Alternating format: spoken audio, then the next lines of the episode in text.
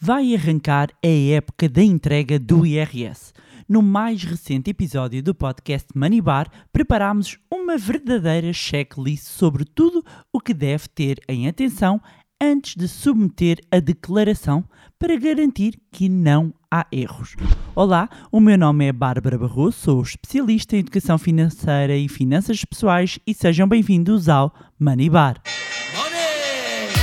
Here we go.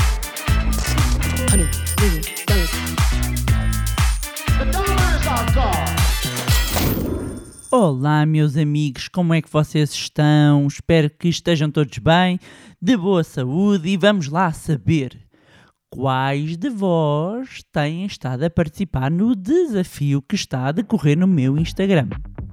Não sabe do que estou a falar? Então é sinal que não está a receber a nossa newsletter do Manilab e é sinal que não me está a seguir no Instagram, o que está mal, não é?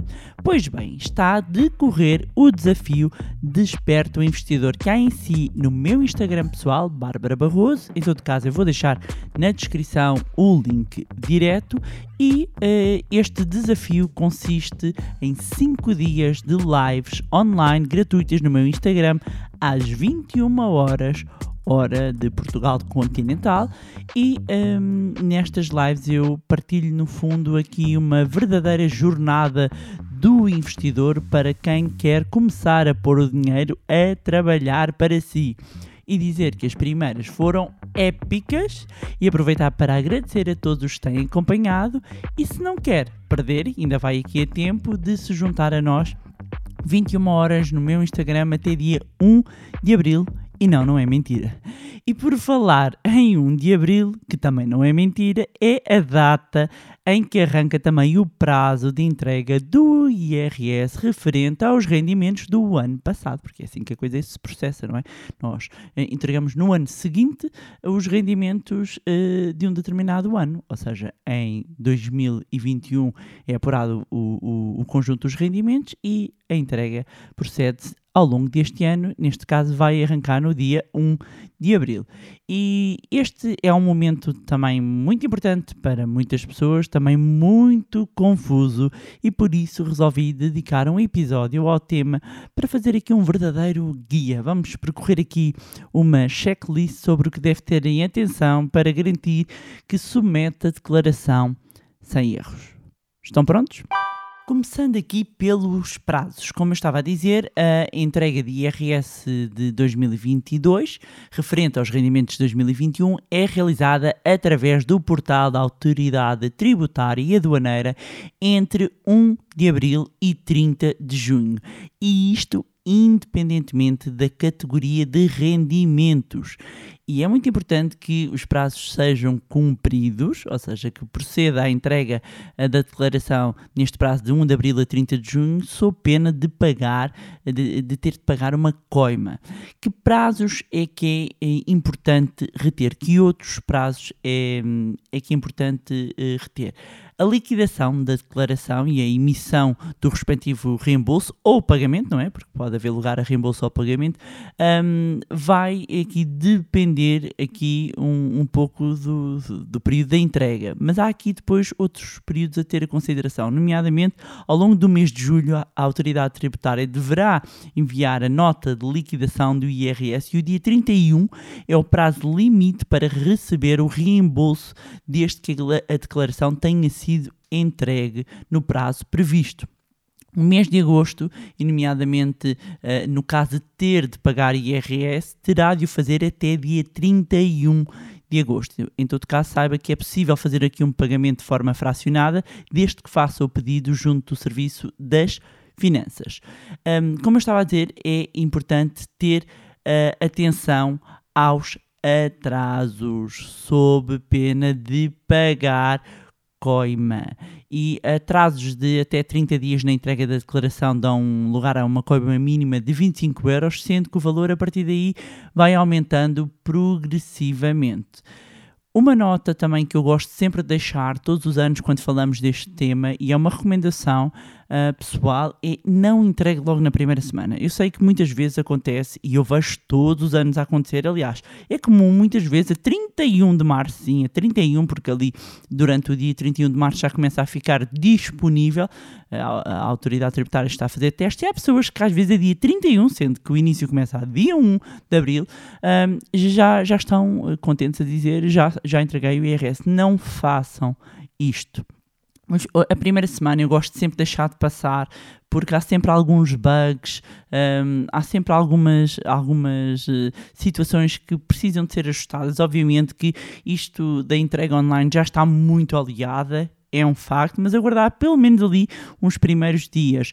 Já houve um ano, já houve um ano em que quem, quem entregou ali nos primeiros dois dias, recordo-me perfeitamente, ficaram ali os encalhados do IRS e as pessoas, porque é que vão correr entregar? Vão, vão correr entregar muitas delas na expectativa de ter o reembolso o mais rapidamente possível.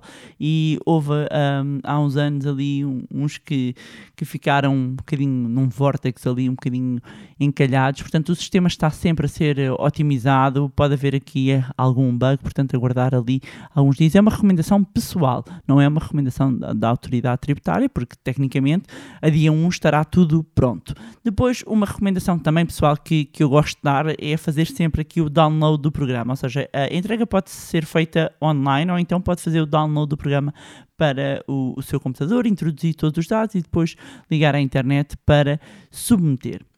Um ponto uh, relevante tem a ver com o IRS automático. O IRS automático, no fundo, permite ao contribuinte beneficiar aqui de uma declaração pré-preenchida uh, pela autoridade tributária com base uh, uh, na informação que existe referente aqui ao, ao, ao, contribuinte. E para quem é que está disponível? E este é o ponto. Um, o IRS automático está disponível para trabalhadores por conta de outrem, ou seja, da categoria A, com ou sem dependentes a cargos, mas sem pensão de alimentos. Também está disponível o IRS automático para pensionistas, ou seja, para quem preenche, uh, para quem faz parte da categoria HA.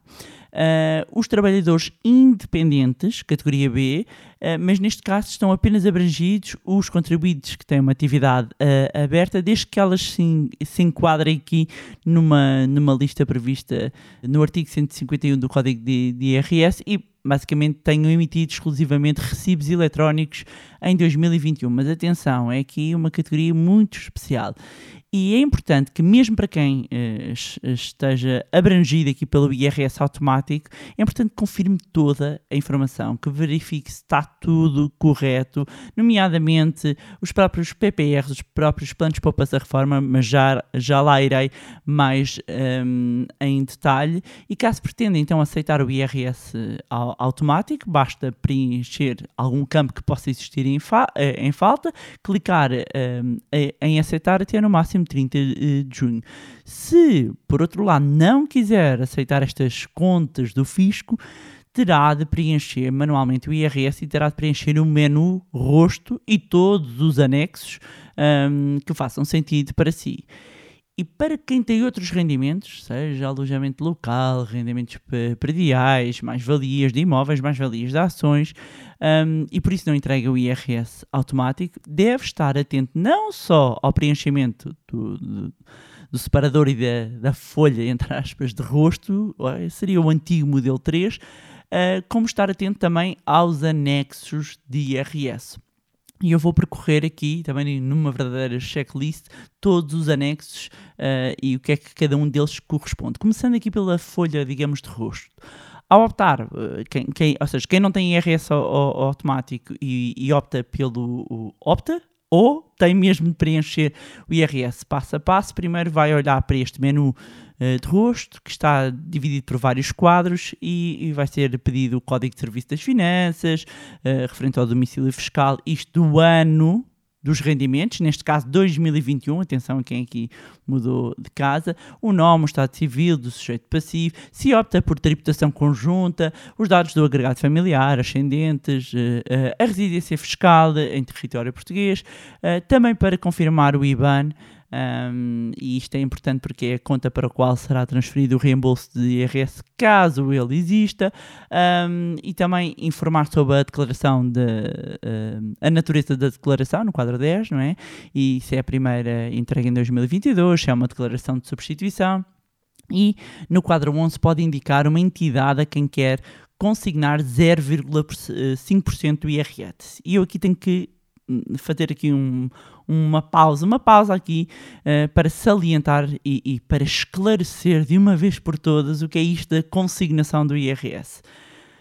A consignação do IRS permite que nós uh, uh, coloquemos o, o, os dados de uma entidade para a qual nós vamos consignar uma parte do imposto do Estado para ajudar, ajudar uma instituição. E há aqui uma nota muito importante. Meus amigos, isto não sai do vosso reembolso. Não tem nada a ver com o vosso reembolso.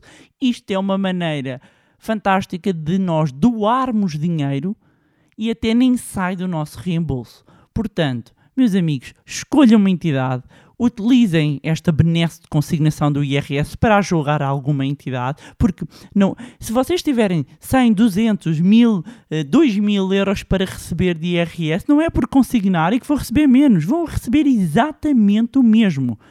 A, a, a consignação não interfere em nada com o valor a receber, o valor é entregue pelo Estado.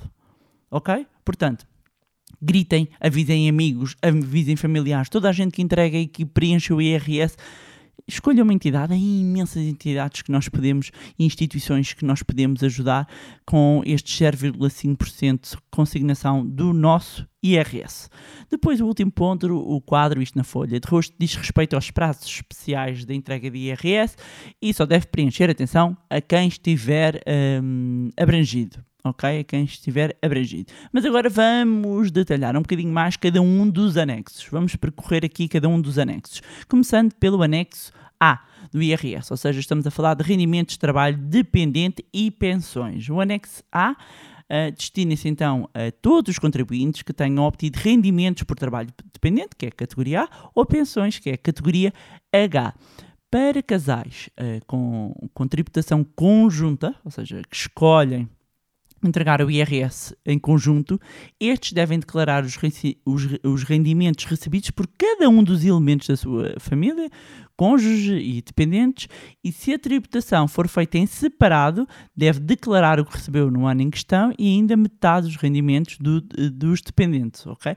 É um formulário que, que, no fundo, este anexo A abrange todo o agregado familiar, um, e, e, aqui também é importante indicar uh, no, o ano dos rendimentos, o número de contribuintes. Se estiver a entregar a declaração conjunta de IRS, terá de identificar também o sujeito passivo B no campo 2. Um, depois dar aqui uma atenção especial que é o quadro, o quadro 4, onde estão inseridos os rendimentos, retenções, contribuições obrigatórias, uh, as cotas. O mais provável é que uh, estes rendimentos já venham pré-preenchidos, não é?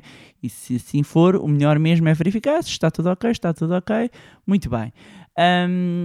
Relativamente ao anexo B. No anexo B, nós temos os rendimentos de categoria B do regime simplificado, e aqui, ou seja, são os recibos, quem, quem está a recibos verdes uh, ou quem emitiu um ato isolado, não é? Nós estamos a falar, no fundo, de trabalhadores. Um, independentes, que estão abrangidos pelo regime simplificado, uh, que tiveram então rendimentos profissionais e empresariais na categoria uh, B ou que apresentaram atos isolados que estão sujeitos a tributação. E há aqui um ponto importante. Ao contrário do anexo H, uh, H mentira, já lá vou ao ao A, ao contrário do anexo A, esta secção é de preenchimento individual. Portanto, vamos imaginar que entregam uh, o IRS conjunto, ok? Entregam o IRS conjunto, o, o anexo A um, se tiverem trabalho dependente, o anexo A vem todo preenchido, porque depois tem que pôr o, os dados do sujeito passivo B, ok? Entram com o login de, da pessoa A, não interessa aqui quem é o A, quem é o B, entra com o A e depois uh, o outro membro do, do casal é o sujeito passivo B. Uh, e tudo fica na categoria A. Se um deles ou os dois, vamos imaginar que os dois, além de rendimento dependente, também têm independente. Cada um tem de preencher o seu anexo. Ou seja, não é por entregarem em conjunto que uh, também o anexo B, se os dois tiverem, é um para os dois. Não, não, não, não. não. É um para cada um. Ok? Uh, e se houver, vamos imaginar que é um casal que até tem um filho que faz aqui uns trabalhos e que também. O filho também preenche. Ok? Um, e, e, é importante uh, este ponto relativamente para não haver confusão, que às vezes pode não ficar claro uh, um, por, por, estar a entregar em conjunto, uh, o anexo B é individual. Depois temos o anexo C, que é os rendimentos categoria B, mas em regime de contabilidade organizada.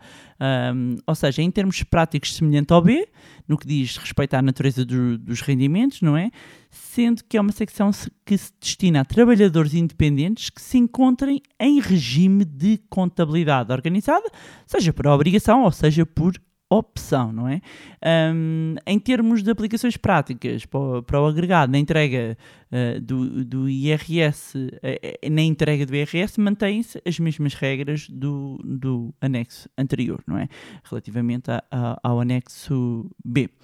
Anexo D, sobre a transparência fiscal. Vamos uh, percorrer aqui as letras todas, não é? Destina-se apenas a contribuintes uh, aos quais tenham sido imputados rendimentos no, no âmbito de uh, transparência fiscal, ou seja, estamos a falar de sócios e membros de sociedades sujeitos a essa transparência fiscal, que tenham rendimentos que são hum, sujeitos a essa declaração, associados de entidades não residentes em Portugal que usufruam de um regime fiscal privilegiado no seu país de origem, herdeiros num, num regime de herança indivisa que ofiram rendimentos de categoria B. Em termos práticos, é um anexo individual um bocadinho semelhante aos anexos B e C. Anexo E. Rendimentos de capitais. O anexo E uh, uh, tem como propósito que a declaração de rendimentos que uh, são oriundos de aplicações de capitais que estão sujeitos a taxas liberatórias ou especiais. E podem ser lucros, juros de depósitos, dividendos, seguros financeiros. E o preenchimento deste anexo deve ter em conta os rendimentos de todos os membros do agregado familiar. E para casais com tributação conjunta é, é, é preenchido um único um, eh, formulário, mas para a tributação uh, uh, separada, não é? Que por, por, por ser um, entregar o IRS de forma separada, cada um preenche o seu próprio. O anexo F diz respeito aos rendimentos prediais ou seja, é o anexo que os contribuintes devem uh, preencher para declarar os rendimentos, uh, ou de qualquer membro do, do, do, agregado familiar, de contratos de arrendamentos, de unidades de participação, até de fundos de investimento imobiliário, participações em sociedades de investimento, também elas imobiliárias, anexo G do IRS, onde entram aqui as mais-valias de imóveis, ou seja, vamos imaginar, se vendeu em 2021 uma casa, essa transação deve ser incluída na declaração agora a entregar em 2022 e para isso tem que preencher o anexo G do IRS. Isto porquê? Porque as, as mais-valias obtidas com a venda de imóveis têm de ser declaradas às finanças e sujeitas à tributação. Deixar uma nota que se a data de aquisição da casa que foi vendida o ano passado, não é? For anterior a 1 de janeiro de 89, deve ser preenchido o anexo G1. E por isso que é o quadro 5. Se for uh, posterior, deve ser preenchido o anexo G no quadro 4. Um, há ainda casos onde está prevista a isenção do pagamento de imposto sobre as mais-valias de imóveis, um, e um exemplo disso é quando estes foram uh, adquiridos antes de 1 de janeiro de 1989. Mas resumindo, porque estamos aqui a falar de anexo G e anexo G1. Anexo G, mais-valias e outros incrementos patrimoniais, ou seja, para contribuintes que tenham vendido um imóvel, é o anexo G, onde podem declarar essas mais-valias e as menos-valias associadas à casa. E este anexo serve também para declarar mais-valias na venda de ações e de outros títulos um, de investimento, um, sendo que uh, o preenchimento diz respeito a todo o agregado. No anexo Q1, mais-valias não tributadas. Portanto, para todas as mais-valias que não estão sujeitas à tributação, são apresentadas no anexo Q1.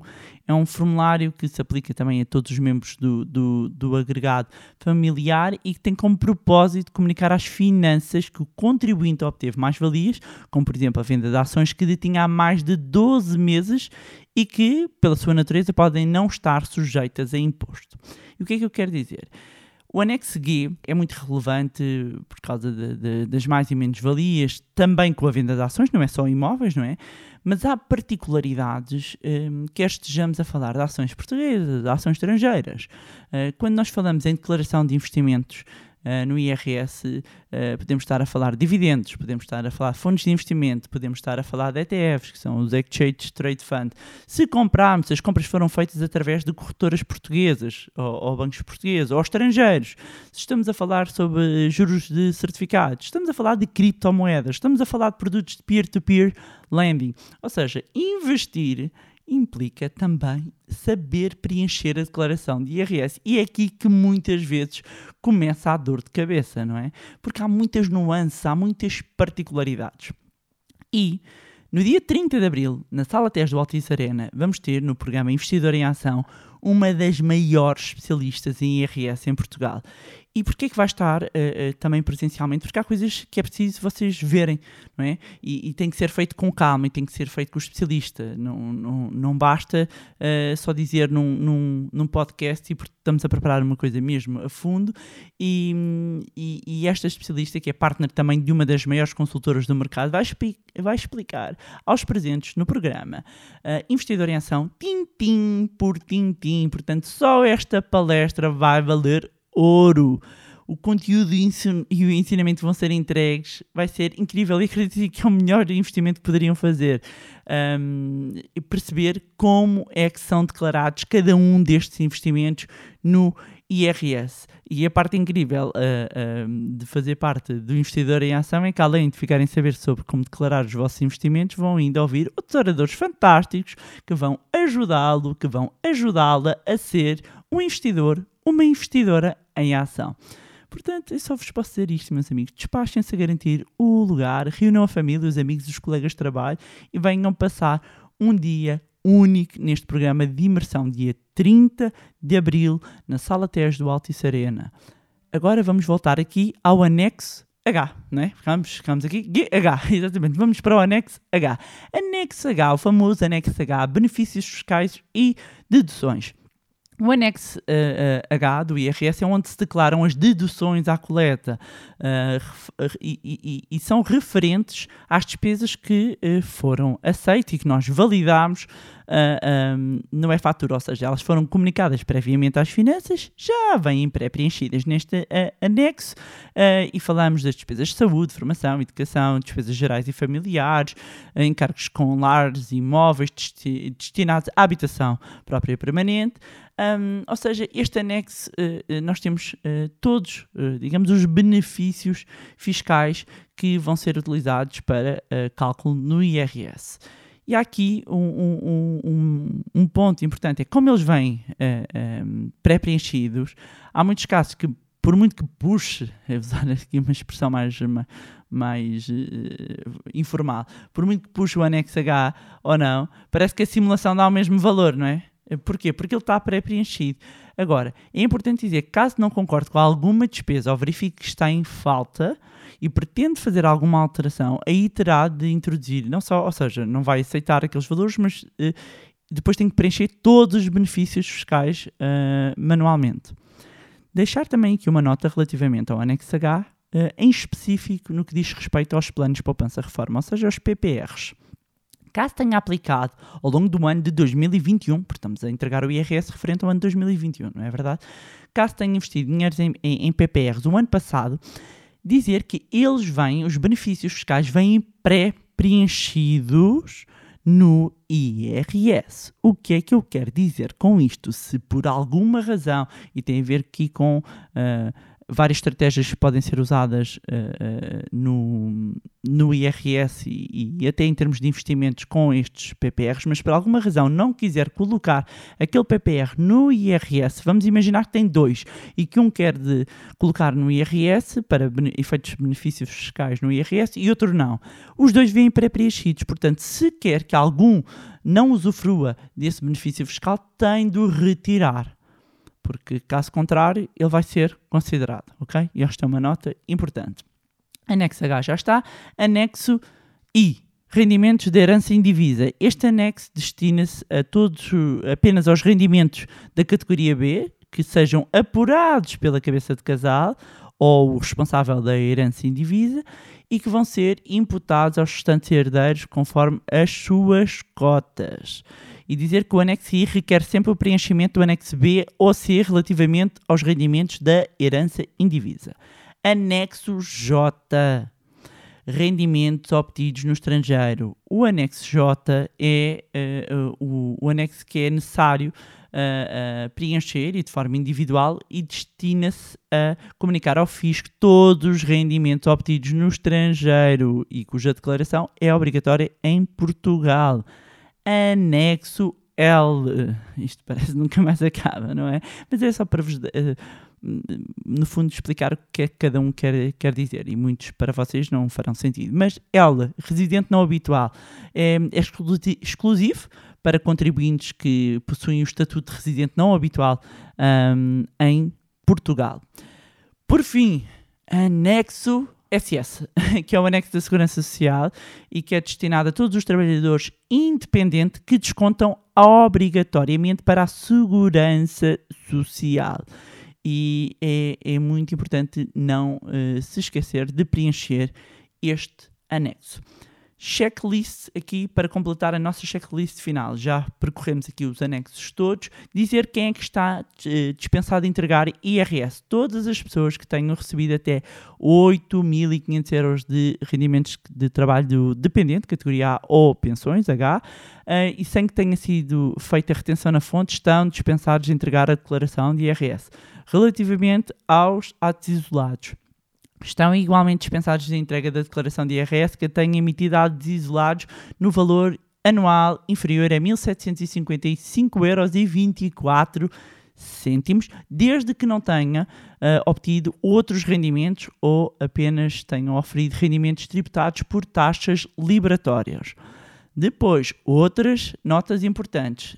Uh, uh, tanto casais uh, em união de facto como os casados têm a possibilidade de entregar em IRS em conjunto ou em separado. Muitas vezes pergunto qual, o que é que pode compensar melhor. Não há nada mais viável do que fazer a simulação. Façam a simulação, um pré-preenche com os dados dos dois, o outro preenche individualmente e preenche a seguir e façam a simulação. Uh, por vezes uh, uh, podemos achar que compensa mais ao conjunto ou, ou separado, não há nada como fazer uma simulação e verificar. Outra nota importante: declaração de substituição. Dentro do prazo, pode entregar sempre uma declaração sem qualquer penalização. Por exemplo, se detectar algum erro na declaração automática, pode eh, não aceitar e entregar uma declaração de substituição com a, com a, informação correta, sempre dentro do prazo. Isto é muito importante. E por fim, já, já mencionei em parte no início, mas verifiquem sempre o IBAN da vossa conta se está correto, se mudaram de conta, se é para aquela conta, verifiquem sempre uh, se está tudo ok, porque caso tenham direito ao reembolso, é para esse uh, é para essa conta que vai ser feita a transferência. E pronto, era isto que eu tinha para trazer em mais um episódio do magnífico podcast Money Bar. Já sabem, uh, acompanhem o desafio Desperto o Investidor cá em si no Instagram e se querem mudar a vossa vida financeira, juntem-se à maior aula de finanças pessoais no evento presencial único, dia 30 de Abril, Sala Tejo do Altice Arena. Espero por vocês. Os bilhetes estão a voar e se quer garantir o lugar, já sabe, investidoremação.pt. Vou deixar o link na descrição. Como sempre, podem continuar a acompanhar-nos nas nossas redes sociais, Facebook e Instagram. Vou deixar os links na descrição. Juntarem-se também ao nosso grupo no Telegram, subscrever a nossa newsletter e, mais uma vez, também não se esqueçam de subscrever o podcast onde estiverem a ouvir. Se gostaram do conteúdo e acham que vai ser útil a outras pessoas, partilhem. Quanto a nós, encontramos no próximo Money Bar. Money! Here we go. Honey,